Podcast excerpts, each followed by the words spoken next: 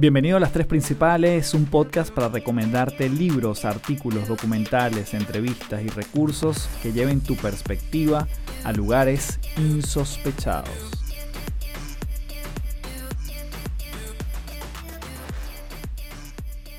Hello, hello, mi nombre es Carlos Fernández, arroba Café del Éxito en todas las redes.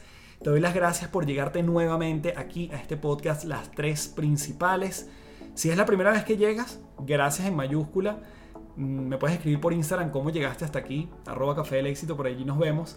Y si ya eres asiduo a este podcast, te doy las gracias también por volver y volver, porque yo, una de las cosas, yo siempre lo digo, siempre me extiendo en esta parte, siempre soy como bien bien efusivo, porque no lo doy por sentado que tú estés aquí, que tú te dediques estos minutos a crecer conmigo. Y digo conmigo porque yo crezco con cada grabación y con cada feedback tuyo en estos episodios. Entonces yo no lo doy por sentado, lo agradezco mucho, lo abrazo, lo aprecio. Y siempre leo todos sus reviews, bien sea por Apple Podcast que lo pueden dejar, o si me escribes igual por Instagram, siempre me detengo a leer y a responder en el, yo diría 99% de los casos, todo lo que escriben al respecto. Así que nuevamente, gracias, gracias, gracias. En este episodio vamos a hablar acerca de el perfeccionismo. Imagínate tú, el perfeccionismo, una cosa que muchas veces nos detiene de hacer cosas, muchas veces nos impulsa a hacer cosas, es real, yo no quiero en ningún punto denigrar este concepto, pero sí quiero ver qué nos ha habilitado y qué nos ha imposibilitado. ¿Qué pasa cuando yo lo tengo en mi verbo? ¿Cuándo me creo yo que soy perfeccionista? ¿Cuándo tengo esa etiqueta en mi mente? ¿Y para qué me sirve? ¿Qué no me permite? ¿Y qué de alguna forma me está abriendo o que me está cerrando como posibilidades? Entonces el perfeccionismo ha sido altamente estudiado Vamos a ver diferentes perspectivas y como siempre tú vas a sacar tus propias conclusiones. Yo simplemente sirvo la mesa aquí para que tú veas qué hay de provechoso en este episodio y cómo le puedes sacar partido a esta palabra. Antes de comenzar, decirte que este episodio llega gracias a www.caminarcontigo.com. Caminar Contigo es una plataforma para ser tú mismo. Es una plataforma increíble, una comunidad. No es una plataforma solamente, es una comunidad de gente que está además alineada allí para no hacer juicios y que quiere crecer de la mano de personas reales y está en búsqueda de herramientas acompañadas por profesionales increíbles. De lunes a sábado están allí para acompañarte en temas como la relación contigo mismo, con los demás, con tu alimentación, con los negocios, con las finanzas, con las emociones, entre otros temas fascinantes porque siempre tienen invitados que semana a semana traen contribuciones fuera de serie. Puedes ingresar a www.caminarcontigo.com, disfrutar de los 7 primeros días gratis y si te entusiasma ser parte de esta membresía mensual, ingresas el código Café del Éxito, todo en minúscula pegadito y recibes 15% de descuento en tu primer mes de membresía. Así que te espero por allí porque yo me conecto semanalmente en www.caminarcontigo.com. Asimismo, hoy, viernes 23 de octubre del 2020, que estás, estamos lanzando este episodio, eh, mañana comienza el programa de mentoría de creencias a resultados. Esto es un programa dictado por mí, dura cuatro semanas, es todos los sábados de 10 de la mañana a 2 y media, una, más o menos ese es el rango, todos los sábados durante cuatro semanas. Tenemos sesiones de preguntas y respuestas todos los miércoles y la idea es que con este programa tú puedas pasar de la intención a la acción. Del miedo a la confianza, de la paralización al movimiento, de la procrastinación al enfoque y al próximo primer paso que quieras dar en tu, en tu vida personal o profesional. Que nos empezamos a mover y eso justamente es cuando pasamos de la mente a lo materializable, de las creencias a los resultados, de la energía a la materia. Entonces, bueno, de eso se trata, de creencias a resultados. Puedes ingresar para que bloquees tu cupo, porque como te digo, esto comienza mañana, sábado 24. Las inscripciones pueden ser hasta el último minuto, así que mañana a las 10 horas Chile estamos comenzando, 10 de la mañana, y toda la información de este programa y además el botón para que te registres y bloquees tu, cupo está en el link que está en la descripción de este episodio. De creencias a resultados, el programa de mentoría es su tercera edición y además es la última vez que lo voy a dictar en este 2020. Así que te espero por allá. Y finalmente le damos inicio a este episodio de las tres principales donde vamos a hablar de el perfeccionismo cómo sacarle partido a esta palabra, qué nos está obstaculizando y a qué nos está habilitando. Durante mucho tiempo yo trabajé en el área de recursos humanos. Eso quiere decir que yo hacía entrevistas para reclutar personal. Eso lo hacía mientras trabajaba en el mundo corporativo. Y una de las grandes respuestas que yo siempre recibía por gran parte de los postulantes, de las personas que yo entrevistaba, cuando tú llegabas al punto de decirle, que también era, ojo, una pregunta muy clicherosa, estamos hablando de, no sé, los años, principios de los 2000, que yo trabajé en esta área, cuando tú le preguntabas a alguien cuáles son esos defectos, cuáles son esas debilidades, uh, después se puso oportunidades como otra forma de mencionarlo, la gente decía unas cosas que siempre se repetían. No todo el mundo, claramente, pero la gente tenía como prediseñada esa respuesta porque sabía que se le iban a hacer en algún momento. Y entonces solían decir dos cosas que se repetían. Uno, debilidad. Oye, soy muy workaholic, soy trabajólico. Sí, esa es una debilidad muy fuerte. Entonces yo me quedo trabajando, no me puedo despegar. Entonces la trataban de utilizar como esa debilidad que al final surgía como una fortaleza. Y ojo, te digo que cuando yo estudié relaciones industriales, que para quien no sepa en qué consiste esta, esta carrera, te dan muchas herramientas y está enfocada mucho en establecerte en el mundo de recursos humanos. Había un profesor que a mí particularmente en una materia en la universidad, y ojo, está bien porque eso eran otros tiempos, pero sí te decía, trata de decir en cuando te entrevisten en tus debilidades, oye, que eres workaholic esa es una debilidad que es una debilidad soft, que pasa por debajo de la mesa e incluso se puede transformar en una fortaleza. Pero había otra que se repetía muchísimo y es que es cuando yo soy o cuando yo digo que soy perfeccionista. La gente me repetía también mucho eso en la entrevista. No, es que yo soy perfeccionista, siempre trato de que todo salga bien, siempre quiero que las cosas salgan impecables, siempre busco la calidad en todo lo que hago. Y entonces, claro, en el tiempo tú te empiezas a dar cuenta que estas son preguntas no solo las preguntas que ya deberían cambiar, y yo estoy seguro que así está haciendo, sino que las respuestas también, porque ya la gente incluso sabía lo que uno le iba a contestar, ¿no? Cuando estás del lado del, del postulante o del participante en ese proceso. Entonces, workaholic y perfeccionismo. En esta oportunidad nos vamos a quedar con el perfeccionismo. ¿Qué es el perfeccionismo? ¿Hasta dónde nos ha llevado? Pero vamos a empezar por definirlo. Si tú me preguntas, para mí el perfeccionismo simplemente no existe. Porque ¿qué es perfecto? Perfecto es tan relativo como habitantes hayan en este planeta Tierra. Entonces, lo que es perfecto para mí no es perfecto para ti que me estás escuchando. Para mí, llevar a cabo este, este podcast de manera perfecta todavía no he llegado, pero es que simplemente yo no quiero que este podcast sea perfecto. Yo quiero intentar en el tiempo que cada vez mejore más. Pero ¿quién dice que un podcast es perfecto? ¿Basado en qué criterios? Pero lo mismo sucede con un libro, con un proyecto particular, con un emprendimiento, con un video o una story que tú quieras grabar. Normalmente este perfeccionismo viene atado por una palabra que empieza a entrar en juego y la quiero ya lanzar de una vez y es que tiene que ver con la comparación. Yo me comparo con algo que está en el estándar de lo que yo quiero proyectar, de lo que yo quiero hacer, lo que yo quiero fabricar, lo que yo quiero brindar como servicio en función a lo que ya yo tengo previamente establecido, que ya vi en otro o que quiero que se me parezca a esto. Entonces siempre hay como una línea en el horizonte a la cual yo quiero llegar. Si esa línea, y esa puede ser una forma de buscar el perfeccionismo, cuando busco, la busco por comparación, pero la otra vía es cuando no hay comparación, entonces está todo en, en mi cabeza, en mi imaginario. Yo siento que puedo llegar a un nivel que la verdad que tampoco está construido, tampoco está claro, pero yo quiero que sea, entre comillas, perfecto. Bien, entonces muchas veces el perfeccionismo se define como una necesidad de parecer perfecto o que es posible alcanzar esa perfección. Por lo general, por eso es que la gente la mencionaba muchísimo en esos procesos de entrevista, se considera como un rasgo más positivo que un defecto. Pero definitivamente es un término muy relativo. ¿Qué es la perfección? ¿La Mona Lisa es una pintura que evoca la perfección? No lo sé. ¿El David de Miguel Ángel es perfecto? Claro que tiene una, una, estructura humana que es increíble. Ahora, ¿es perfecto? ¿Perfecto para quién? ¿Perfecto para qué época? Entonces, realmente estamos buscando en el perfeccionismo una definición que realmente lo que más apunta es que no vamos a terminar de concretarlo o de verlo perfecto, porque siempre puede haber una manera de mejorarlo.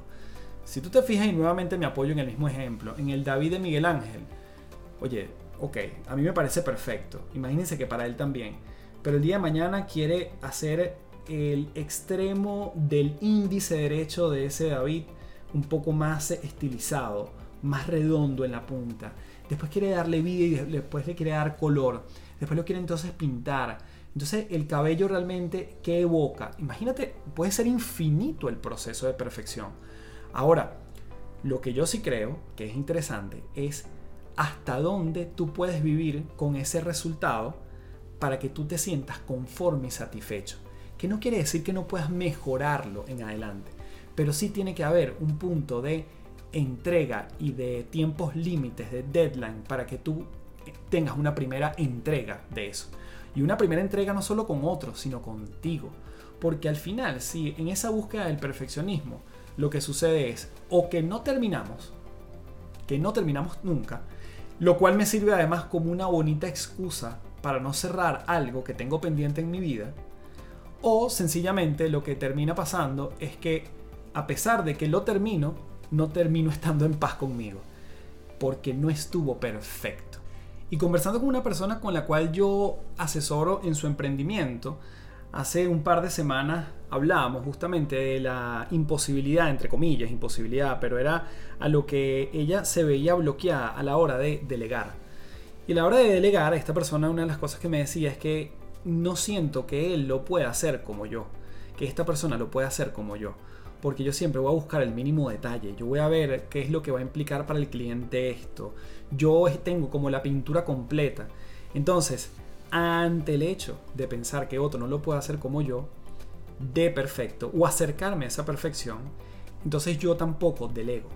¿Y qué es lo que sucede? Que hay un efecto aquí que te empiezas a cargar también de trabajo, a que te empiezas a sumar horas de trabajo, porque al final no tiene que ver con el tiempo, tiene que ver con en el momento que te decides soltar para entregar o para entregarte, que es importante. ¿sí? Entonces, si yo me quedo obsesionado con la entrega perfecta, el producto, eh, el producto servicio perfecto, el cuerpo perfecto, la comida ideal, el comportamiento de mi hijo que tiene que ser extraordinario.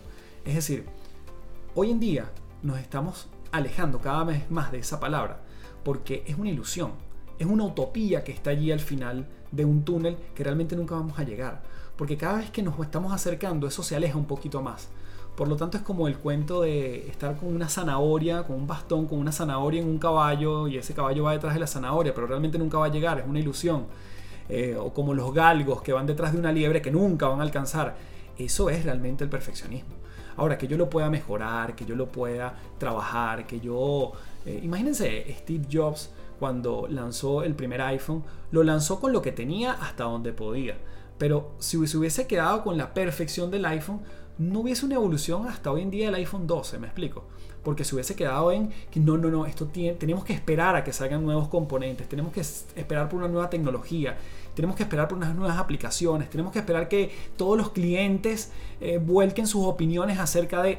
No, él salió con lo que tenía hasta donde podía. Sin duda se hablaba que era un tipo bastante exigente y que no salía hasta que no estaba conforme, pero nuevamente, hasta qué punto estaba conforme, combinándolo con un algo fundamental que es el tiempo. El timing en el que sales con las cosas también es clave.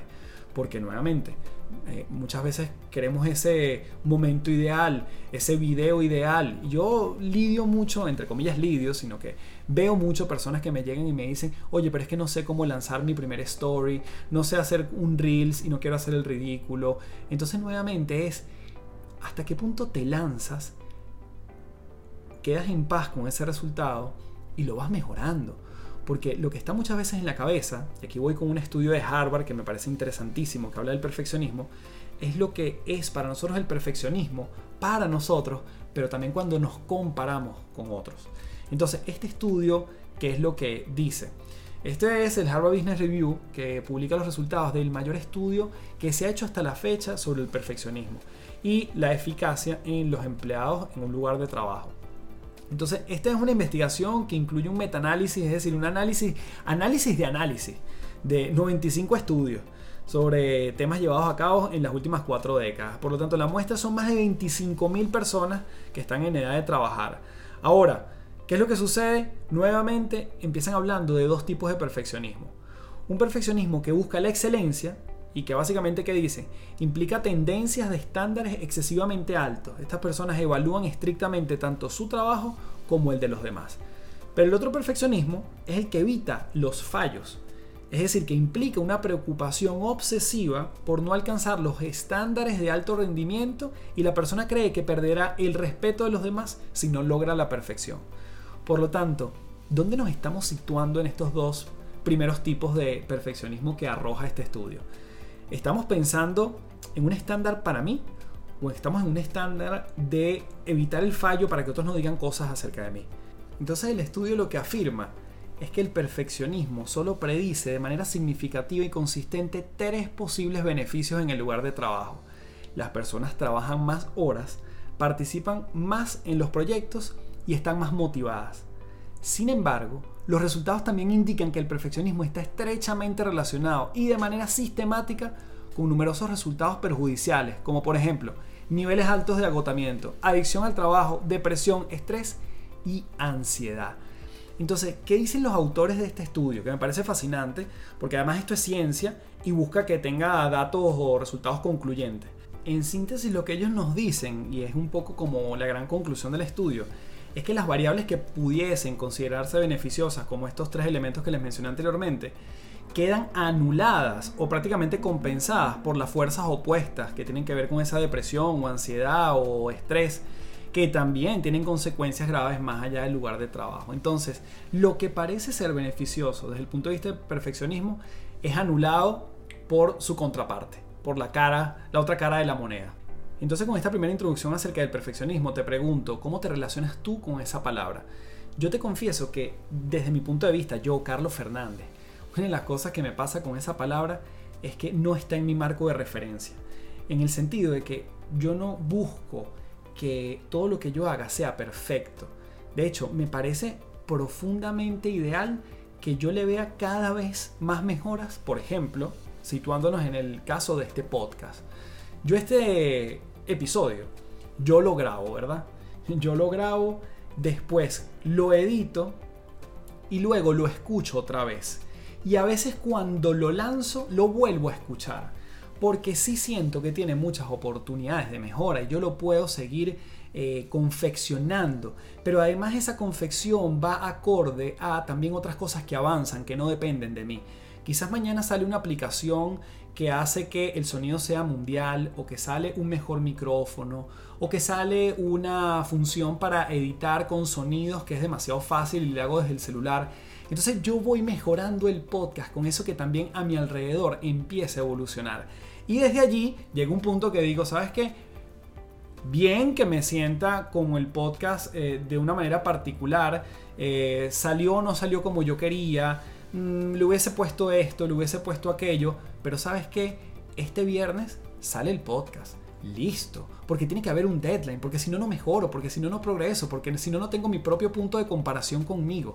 Entonces desde allí yo me siento una persona muy pragmática y entonces voy mejorando en torno a el mismo desempeño que voy teniendo. Yo una vez escuché que esta Beyoncé obviamente cantante, productora, directora, una cantidad de atributos que tiene esa, esa mujer. Nos guste o no, no estamos hablando de eso. Su estilo, su forma, su música, con quién está casada, lo mismo. Lo que sí ella hace es que después que se baja de la tarima de cualquier show, busca la grabación y se ve otra vez. Y después escuché que Kobe Bryant, que en paz descanse, también hacía lo mismo. Después de cada juego se veía como él estaba jugando. Y yo tomé esa práctica y lo hago muchas veces, bien sea que me vea yo otra vez dando una conferencia cuando estoy frente a una empresa, o cuando estoy dando un seminario online, o cuando estoy aquí eh, grabando este podcast y después lo escucho. Entonces yo trato de ver qué haría mejor. Sobre todo además, por ejemplo, cuando entrevisto a alguien para este podcast, digo, ah, ¿qué, ¿qué pregunta le hubiese hecho aquí? qué pregunta me faltó, qué pregunta estuvo de más. Pero eso me lo permite es la comparación conmigo mismo. Pero en algún momento tuvo que haber salido eso, porque es mi referencia y es la posibilidad de yo evolucionar, pero además también estoy progresando, porque sabes que si no, si yo hubiese buscado el capítulo ideal, este podcast no estuviese en su episodio treinta y tanto, ¿sí? Entonces, nuevamente, ¿dónde está esa búsqueda de la mejora continua? Pero en algún punto hay que salir. Así que bueno, con esta introducción del perfeccionismo nos vamos a la segunda parte, en estas tres principales, para hablar de las causas del perfeccionismo.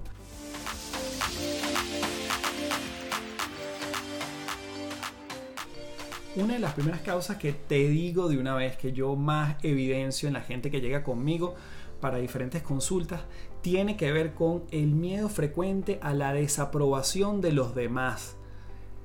Que otros nos desaprueben es una de las cosas nuevamente, y lo vuelvo a repetir porque lo toqué en la primera parte, pero es de las que más nos detiene.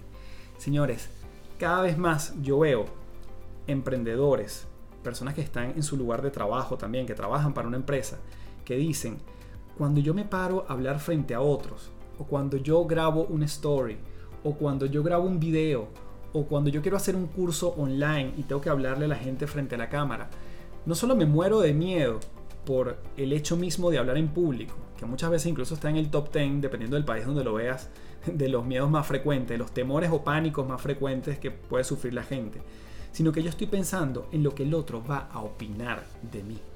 Entonces, ¿de qué estamos hablando? Y esto pudiese ser otro episodio de un podcast completo. Tiene que ver también con esa autoestima y esa credibilidad que yo tengo en mí mismo para proyectar lo que yo sé, hasta dónde lo sé y lo que mi experiencia me ha permitido hasta ahora. ¿ok? Entonces esa es una causa normal. No me voy a meter en cómo la vamos a superar todavía, pero sí vamos a hablar de justamente que es una cosa que yo veo constantemente. Sobre todo porque a lo mejor no sale cuando la persona te lo dice a la primera, sino en el indagar. Entonces tú dices, no, es que, claro, no, no tengo tiempo para salir en cámara y entonces promocionar mi producto o servicio tanto como lo quisiera. Entonces cuando yo indago en una pregunta tras otra, lo que está debajo de esa superficie es, bueno, es que no sé si me voy, a ver bien, o es que no sé si estoy maquillada, o es que no sé si voy a pronunciar bien, o es que mm, la forma como pronuncio esta palabra en inglés no me sale, o es que tengo que grabar 14 veces el mismo video para poderlo postear, entonces eso me quita demasiado tiempo. Entonces empiezas a ver que debajo de esa superficie está el tema de la desaprobación a los demás y eso es una causa de lo que nos escondemos el perfeccionismo para entonces nuevamente postergar nuestros sueños, nuestras metas, la consecución de un objetivo puntual. Número dos, aparte de ese miedo frecuente, esa inseguridad o sentimiento de insuficiencia, de que no soy suficientemente algo para transmitir esto. Y aquí te cuento una historia que, me sucedió. Eh, yo estaba iniciando mi proyecto de emprendedurismo, por llamarlo así, estaba empezando a emprender y ya yo tenía un cliente muy grande, pero ese cliente muy grande no solo me demandaba él, sino que me demandaban otros clientes y yo empecé a hacer un equipo de trabajo. Y este equipo de trabajo justamente lo que tenía era la misión de dictar diferentes contenidos, vamos a colocarles la etiqueta de comunicación asertiva en una empresa particular. Entonces, cuando yo busco a gente que para mí tenía un perfil súper bueno, no perfecto, súper bueno para lo que se necesitaba, una de ellas empieza a llegarme con una objeción y es que, oye, pero ¿qué pasa si cuando yo hablo frente a un público, el que está enfrente mío sabe más que yo? Y yo le decía, pero ¿cuál es el problema? Perfecto. Tú nunca te vas a parar diciéndole al mundo entero que tú sabes más que todos ellos. Imagínate, nadie nunca saldría con nada, porque nunca está quien alguien que está escuchando este podcast sabe más de perfeccionismo que yo, obviamente. Pero no me puedo yo apalancar en esa objeción para no hacer un episodio acerca de algo que alguien que sepa igual, o quizás menos que yo, o quizás más que yo, igualmente le puede sumar este episodio. Entonces esa fue una discusión que yo tuve con esta persona una y otra vez, porque me decía, bueno, pero yo le decía, bueno, pero perfecto, si tú te sientes insegura con este contenido, ¿qué pasa si te lees este libro o que profundizas acerca de esto?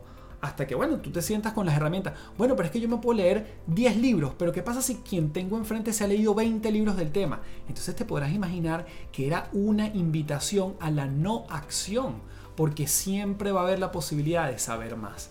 Entonces, ese sentimiento de que no soy suficiente tiene que ver con, nuevamente, una palabra que es interesante, que es qué tanto me estoy yo creyendo mi propio cuento. Y no cuento porque sea mentira, sino qué tanto yo estoy confiando en mí, desde lo que sé hasta donde lo sé. Lo interesante es que esta persona además era muy buena en otro plano. Esta persona, por ejemplo, este, voy a decir un ejemplo de lo que hacía, era muy buena enseñando a otros a cómo estar en forma. Entonces, era muy buena en eso. En ese aspecto sí se lo creía. Pero ¿quién dijo que no habían otras personas que fuesen capaces de saber más de salud, de cuerpo, de fitness que esa persona? cientos de millones de personas. Pero ella no se lo creía en un ámbito, pero se lo creía en otro. Entonces, bueno, ese es otro punto o esa otra causa de perfeccionismo, está esa insuficiencia, no creerme suficiente para transmitir, para decir, para hablar acerca de algo particular, para exponer, para trabajar en esto mm, particularmente. ¿Y saben dónde sucede muchas veces esto? Cuando alguien va a buscar trabajo. Cuando alguien va a buscar trabajo, y lee, por ejemplo, qué se espera de ese cargo. Hay gente que abandona porque simplemente dice nivel de inglés bilingüe. Y esa persona siente que no es bilingüe, pero tiene un nivel avanzado, ya no postula, porque dice, no, no, es que esperan a alguien bilingüe. Postúlate, lánzate. La persona que te reclutará ya verá si prueba contigo el inglés allí en vivo y dice, ah, no, vale, lo que necesito es que tú entiendas esto y esto, o que puedas entender una conversación, o simplemente que puedas responder un correo. Entonces hay gente que abandona simplemente una oportunidad porque no cumple su propio checklist dentro de algo que está en el, en el afuera. Y muchas veces no se requiere estar nuevamente perfecto en un ámbito particular. Se necesitan las ganas de aprender, la disciplina de quererlo hacer, el hábito que eso te puede implicar, el querer aprender acerca de algo particular. Entonces, bueno, eh, nuevamente ahí está ese sentido de insuficiencia eh, presente. Bueno, pueden haber otras causas como problemas de salud mental, como la ansiedad o un TOC, que es el, trastorno obsesivo compulsivo. Em, si bien se ha descubierto que existe una correlación entre el TOC y el perfeccionismo, no todas las personas con perfeccionismo tienen TOC y no todas las personas con TOC son perfeccionistas. Entonces, bueno, yo me acuerdo una, un chico que trabajaba en el edificio cuando yo estaba en el mundo corporativo y habían otros chicos alrededor que le hacían una maldad y es que este señor trataba de, cuando se iba a su, a su casa, él revisaba que todas las gavetas de su escritorio estuviesen cerradas, pero ellos me decían que era no las probaba no menos de 10 veces cada gaveta antes de irse para ver si estaba efectivamente cerrada. Y claramente eso es como un toque que pudiésemos ahí pensar. Que eso no tiene nada que ver que si la persona es inteligente no es inteligente, da lo mismo. Pero ellos lo que hacían era que le, le guardaban la llave antes de que el señor se fuera para que él se volviera loco, eh, teniendo la posibilidad de irse dejándolas abiertas, ¿no? Entonces, bueno, este, ese perfeccionismo a veces, incluso cuando uno lo toma de la parte jocosa, lúdica, también uno puede eh, relajarse, ¿no? O relajarse si tienes a alguien al lado que también puede estar en, ese, en esa parada, ¿no? En esa postura ante la vida. Eh, muchas veces tener padres o madres, tener un, un, ambiente que sea perfeccionista o que, cualquier fallo que nosotros cometimos de niños éramos señalados porque no lo hicimos muy bien o no lo hicimos perfectamente o siempre pudiera ser, pudiese ser mejor, ahí puede haber rasgos de, que estamos apuntando a ese perfeccionismo. En Venezuela las, las, notas, las calificaciones en el colegio son del 1 al 20 y yo recuerdo mucha gente eh, a mi alrededor, gente que era muy buena estudiante, que siempre apuntaban ese 20, pero no era por el 20 en sí mismo una satisfacción personal, sino es que si llegaban con un 18 y 19, siempre el papá o la mamá le iban a decir, ¿por qué no fue 20? Porque no pudo ser más. Y entonces allí empezamos a sembrar sin querer en los más pequeños de la casa esos em, sentimientos de perfeccionismo. Entonces, bueno, las personas con un historial de grandes logros a veces sienten una presión abrumadora para estar a la altura de esos logros anteriores. Entonces, mm, no se permiten actuar o dejan cosas a la mitad porque prefieren dejarlo en pausa a terminarlo de una manera idónea porque sienten que no va a estar a la altura de otras cosas que lograron. Hace un tiempo yo escuchaba eh, el autor de, bueno, el autor, cantautor de la canción eh, Me Rehuso, que es venezolana, se llama Danny Ocean. Y él lo entrevistaban y él, la verdad que prácticamente fue su primera canción, esa de Me Rehuso. Te la voy a colocar aquí de fondo para que te inspires y sepas de cuál estoy hablando. Y cuando le preguntaron, oye mira, tú estás claro que probablemente más nunca en tu carrera, tú tienes veintipocos años, pegaste este hit mundial, tú estás claro que más nunca probablemente vayas a pegar una canción con ese nivel de éxito. Y él dijo, tengo que vivir solamente con eso. No me aterro, no me aferro a ese logro pasado. Simplemente sé que tengo que producir la mejor música, la mejor letra, con lo que tengo y probablemente esto vaya evolucionando. Ahora, es verdad, probablemente nunca vuelva a pegar un hit como ese, pero ¿sabes qué? Puedo vivir en paz. Entonces, nuevamente, el no apegarnos a logros pasados me parece una buena estrategia también para que no nos abrace esas causas del perfeccionismo. Bien. Ahora vamos a ver algunas señales de que pudiese ser perfeccionista. Entonces, por ejemplo, no poder realizar una tarea a menos que sepas que puedes hacerlo idóneamente, que tengas todos los recursos, que tengas toda la plata, que cuentes con toda la gente, entonces no arrancas. Bien. Número 2. Tardas en tomar decisiones todo el tiempo estás viendo cuáles son las múltiples opciones. Hay un libro interesante de Barry Schwartz que se llama La paradoja de la elección y él dice que mientras más opciones tenemos, más infelices somos. Fíjense qué paradójico eso, justamente como su título del libro. Porque justamente lo que él dice es que si tú estás, por ejemplo, en un supermercado y tienes solo un yogur, no tienes más opción, agarras el yogur que hay y listo. Pero cuando tienes 300 variedades de yogures, tú dices, soy más infeliz porque tengo mayor poder de elegir o más opciones, entonces no termino tomando una acción concreta por llevarme el yogur y eso me tarda más tiempo. Entonces muchas veces tardar en tomar decisiones es una de esas señales de que podamos estar siendo o apuntando al perfeccionismo. Número 3, puedes llegar a procrastinar porque no estás al nivel que esperas. Nuevamente ese sentido de insuficiencia puede ser una señal. No es que no está al nivel, no es que no, todavía no ha salido como, no es que todavía no está en la versión de tal cosa. Bien, y eso lo que te permite nuevamente es eh, ralentizar tu camino. O sí, hacerlo un poquito más lento. Otra cosa, otra, otra señal es que no disfrutas el proceso porque siempre estás pensando en el resultado. Siempre estás enfocado en que, cómo va a quedar, qué van a decir, voy a llegar o no voy a llegar como al estándar que yo estoy buscando. Entonces me pierdo de la delicia del instante, del aquí y el ahora, porque siempre estoy más bien en el futuro. Otra, otra señal es que pones en riesgo tu flexibilidad y espontaneidad, porque te colocas tan en una posición tan rígida que entonces eres incapaz de cambiar de rumbo, de escuchar a otro, de ser un poco más humilde, de decir, sabes que esto no funciona, pero no pasa nada, déjame seguir adelante. Y aquí, nuevamente, quiero hacer un paréntesis enorme en mayúscula. Aquí no estoy hablando de mediocridad. Atención, no estoy hablando de mediocridad. La mediocridad es, ah, lo hago como salga y ya, que pase lo que pase. No. Hay una preocupación genuina por el producto final, hay un disfrute del proceso y en algún momento tengo que soltar. Yo siempre cuento la anécdota, cuando estaba escribiendo mi primer libro, salió con algunas imperfecciones la primera edición. Pero es que si yo seguía mejorando, mejorando y la letra y la redacción y la letra y la redacción e iba a la editorial y volvía para mí editorial, yo en algún momento dije, sale como sale. Y desde allí yo mejoro, pero ya tengo un libro. Ese primer libro es mi gran incentivo para seguir mejorándolo. Bien, entonces no pongas en riesgo tu flexibilidad y espontaneidad. ¿Alguna otra señal de que podamos estar mm, sucumbiendo ante el perfeccionismo?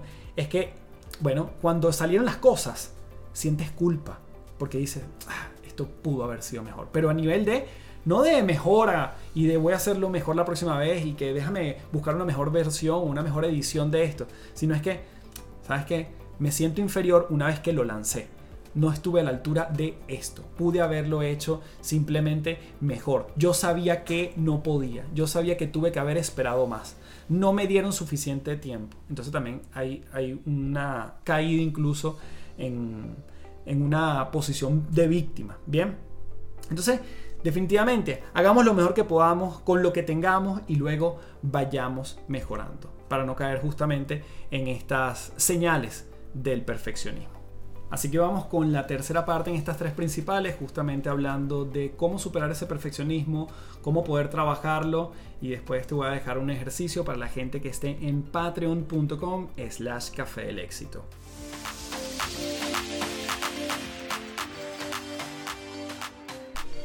Antes de continuar, te recuerdo que puedes ingresar a www.patreon.com slash café del éxito, donde justamente como el ejercicio que te estoy dejando para que practiques ese erradicar, disminuir ese perfeccionismo, tienes ejercicios para otros temas que he tratado en este podcast. Tienes contenido exclusivo de este podcast y adicionalmente nos vemos semanalmente en un grupo donde estamos hablando de nuestra evolución, nuestra transformación. Yo siempre llevo extractos de documentales, temas a tratar, escucho los temas que tú tengas para traer a la mesa y donde de alguna forma hacemos un mastermind porque basado en lo que alguien trae que pueda estar viviendo, entre todos contribuimos para que esa persona pueda destrabar. Eso lo encuentras en www.patreon.com slash Café del Éxito. Te veo por allí semanalmente y además con muchísimo contenido exclusivo de este podcast, audiolibros, cursos online y muchísimo más. Nos vemos por allá y continuamos con este episodio.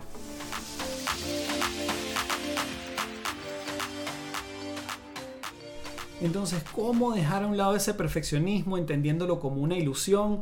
Puede ser como un norte, pero un norte que además sabemos que no vamos a llegar, simplemente que nos sirva como un motor, como un impulsor, pero no como una meta, como un destino, como un fin en sí mismo.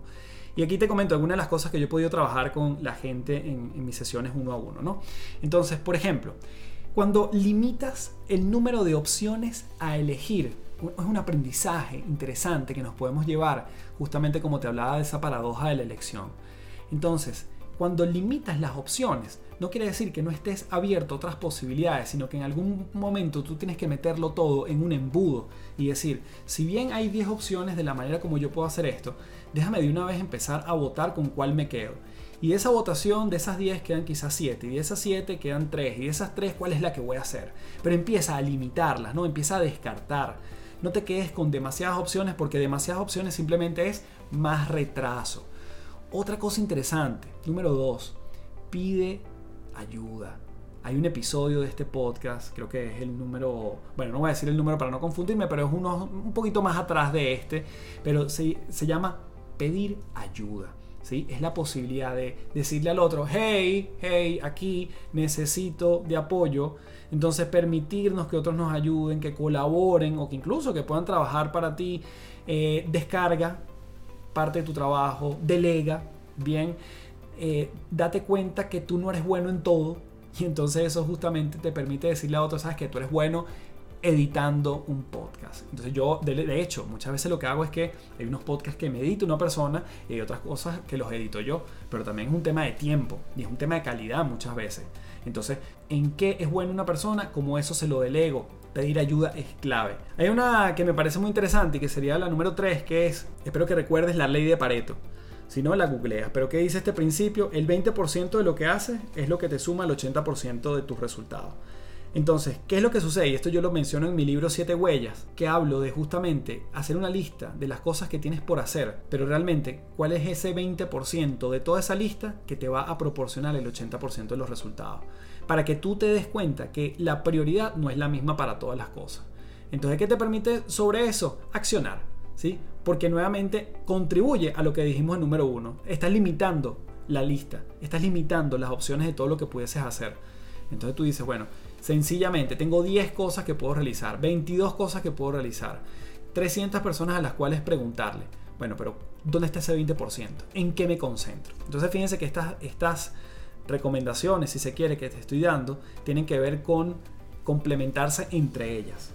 Se pueden complementar entre ellas. Otro elemento importante, tomar conciencia de cuál es ese resultado esperado. Muchas veces de, la lección que yo he visto como entrenador de personas, entrenador desde el punto de vista de lo que es nuestra mente, que cuando realizamos un trabajo para otra persona, nosotros debemos ajustar el nivel de calidad de lo que esa persona también, o calibrar el nivel de calidad de lo que esa persona también está esperando. Aquí está muy alineado de cuando no estamos haciendo solo cosas para nosotros, sino para otro. Y esa expectativa hay que setearla, hay que tenerla muy clara. Bien, entonces yo digo, bueno, mientras escucho, mientras estoy grabando este podcast, puedo reflexionar sobre lo que tú que me estás escuchando, que estás al otro lado, puedes estar queriendo escuchar. Entonces, no trato de llenar una expectativa que tenga que ver 100% contigo ni 100% conmigo, Porque si me centro solo en ti, tendría que encuestar a una cantidad de personas para decirle qué quieres tú que yo hable acerca del perfeccionismo. Y si me centro solo en mí, entonces me quedo con, oye, ¿qué me gustaría a mí que me dijeran del perfeccionismo? Y entonces, además, caigo en una trampa mental enorme. Y yo digo, bueno, si yo voy a hablar del perfeccionismo, yo pudiese hacer de este episodio que sea el más perfecto, el que tenga más contenido, que tenga más estudios, que tenga más respaldo. Y entonces ahí caigo en la trampa de nunca lanzar este episodio. Entonces es un equilibrio entre lo que estamos esperando o que creemos que espera el otro versus lo que escribimos o, esperamos, mejor dicho, de nosotros. Otro punto que es importantísimo es revisar nuestra conversación interna. ¿Qué es nuestra conversación interna? Esto lo he abordado en otros lugares y siempre lo trabajo con mi gente. Siempre les digo, revisa la manera como te estás hablando. Entonces, tiene que ver con que, oye, qué tonto, yo no fui capaz, no revisé todas las opciones, esto ya me había pasado anteriormente. ¿Cuál es el diálogo que yo me estoy diciendo todo el tiempo? Y allí yo reformulo cuál es esa conversación.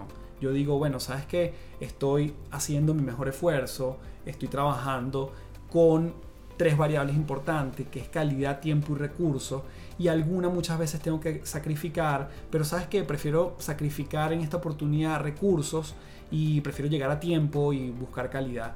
Ese triángulo que no es menor, en otro momento quizás podemos ahondar acerca de eso, recursos, tiempo y calidad, normalmente hay una punta que podemos sacrificar en el proceso para dejar el, perfeccionista, el perfeccionismo a un lado. Entonces, bueno, esa conversación interna, ¿qué me estoy diciendo? ¿En qué me estoy enfocando? ¿Cómo me estoy hablando? Es clave para eh, detectar si estoy pasando por ese tamiz del perfeccionismo o estoy apuntando a eso, que nuevamente es solo una ilusión. Y yo creo que el último para cerrar esta parte es adquirir el hábito de pasar a la acción. Esta es una de las cosas que quizás más me he identificado a mí. Siempre lo digo, yo no soy ni el más inteligente, ni el más brillante, ni el más creativo. Lo que creo que me distingue muchas veces es que puedo pasar de la intención a la acción, de la imaginación a la acción bastante rápido. Y yo creo que allí hay, bueno, ventajas y desventajas. Pero yo siento que tiene más ventajas o que a mí me ha beneficiado porque no me detengo en lanzar eso que es perfecto. Hay un concepto en el mundo del emprendedurismo que es el, un MVP un producto mínimo viable que tú tienes que tener para empezar a testear y desde allí empiezas también a mejorar. Yo muchas veces he lanzado cosas al mercado y voy ajustando en la medida que recibo el feedback. Pero nunca hubiese sido posible mejorarlo si no recibiese feedback y si no lo lanzaba porque eran cosas que yo no tenía contempladas, que mi marco de referencia y las personas que quizás estaban a mi alrededor ayudándome, nunca lo hubiéramos contemplado. Lo contempló quien lo empezó a utilizar. Por eso es que yo creo muchísimo en la parte de la retroalimentación, el escuchar. Hoy en día cuando nos vamos a las redes sociales hablamos del social listening. Yo veo realmente qué es lo que le hace sentido a la gente. Y desde allí vuelvo a mejorar. Pero es el hábito justamente de dejar de estar maquinando en mi mente ese mejor o peor escenario y pasar a la acción, concretarlo y ver cómo está funcionando. Bien, así que bueno, con esta parte de algunos elementos que podemos tomar en cuenta para dejar ese perfeccionismo a un lado, quitárnoslo a veces de la cabeza, porque nuevamente cuando te lo quitas, te bajas presión de los hombros. Así que para todo aquel que esté en www.patreon.com slash café del éxito, te voy a dejar también adicionalmente un ejercicio muy práctico, que es lo que yo pongo a disposición cuando trabajo en uno a uno, para que puedas ir deslastrándote de esta palabra si de alguna manera sientes que está ralentizando, haciéndolo más lento tu proceso o te está paralizando. Si en algún momento de este episodio vino por tu cabeza la frase clicherosa de Voltaire que dice lo perfecto es enemigo de lo bueno, es verdad, estoy completamente de acuerdo. Lo único es que más allá de repetir ese tipo de frases, veamos cómo realmente lo estamos integrando en nuestra vida cotidiana. Así que vamos con el cierre de este episodio aquí en las tres principales.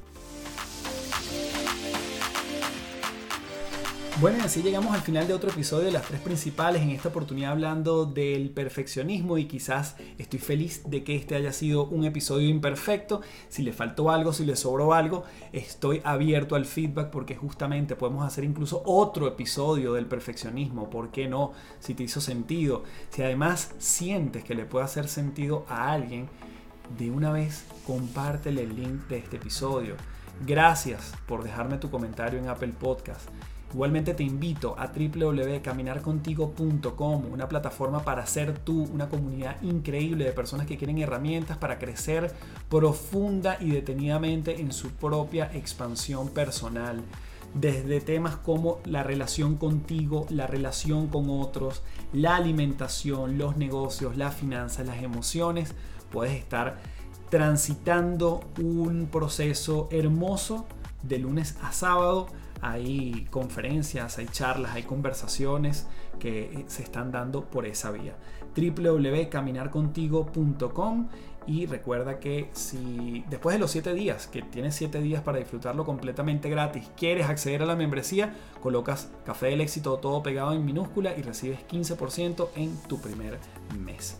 Asimismo, te recuerdo que mañana, 24 de octubre 2020, comenzamos la última edición, tercera y última edición por este 2020, que es de creencias a resultados, programa de mentoría justamente para pasar de la intención a la acción, yo diría del perfeccionismo a tu propio perfeccionismo, de la manera de ver las cosas, la manera de hacer las cosas a tu manera de hacer las cosas pero que no te quedes detenido, no lo retrases más porque este 2020 puede tener un remate extraordinario si tú te lo permites. Esto es un grupo reducido de personas, esto lo dirijo yo, sábado a sábado vamos a estar conectados, 10 a.m.